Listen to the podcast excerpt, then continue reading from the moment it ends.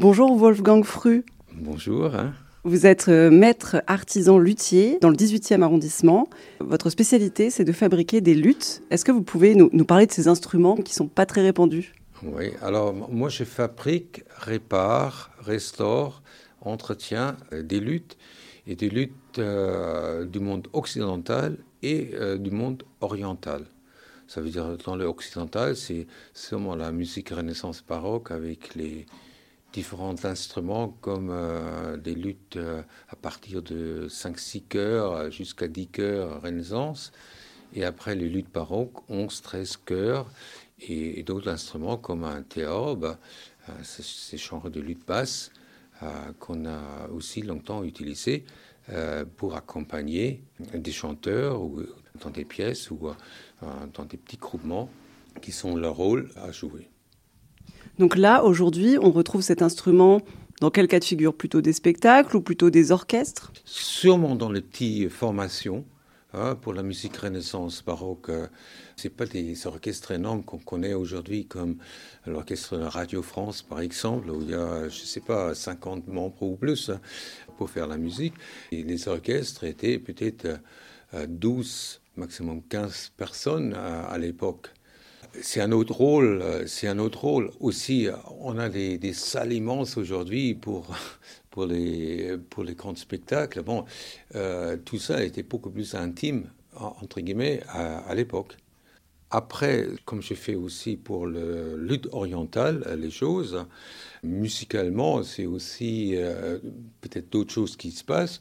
À l'origine aussi, c'était des petits ensembles avec trois, quatre personnes qui jouaient ensemble. Par contre, aujourd'hui, euh, c'est le oud est aussi euh, euh, utilisé dans le monde, on va dire, crossover entre la musique traditionnelle arabe et la musique du monde en, général, quand on dit, ça peut aller dans le dans la chanson, dans, dans, le rock, dans le, dans le jazz.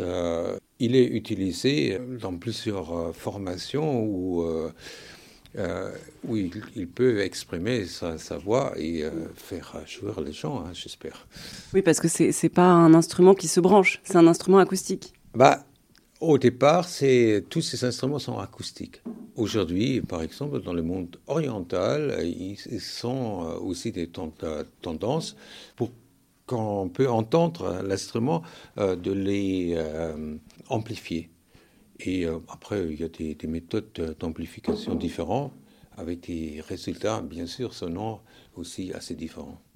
Et est-ce que vous pouvez nous expliquer quelle est la différence entre un luth et une guitare? Ah ben, euh, c'est déjà la forme. Hein. On est euh, une forme de poire pour, pour la caisse. Hein.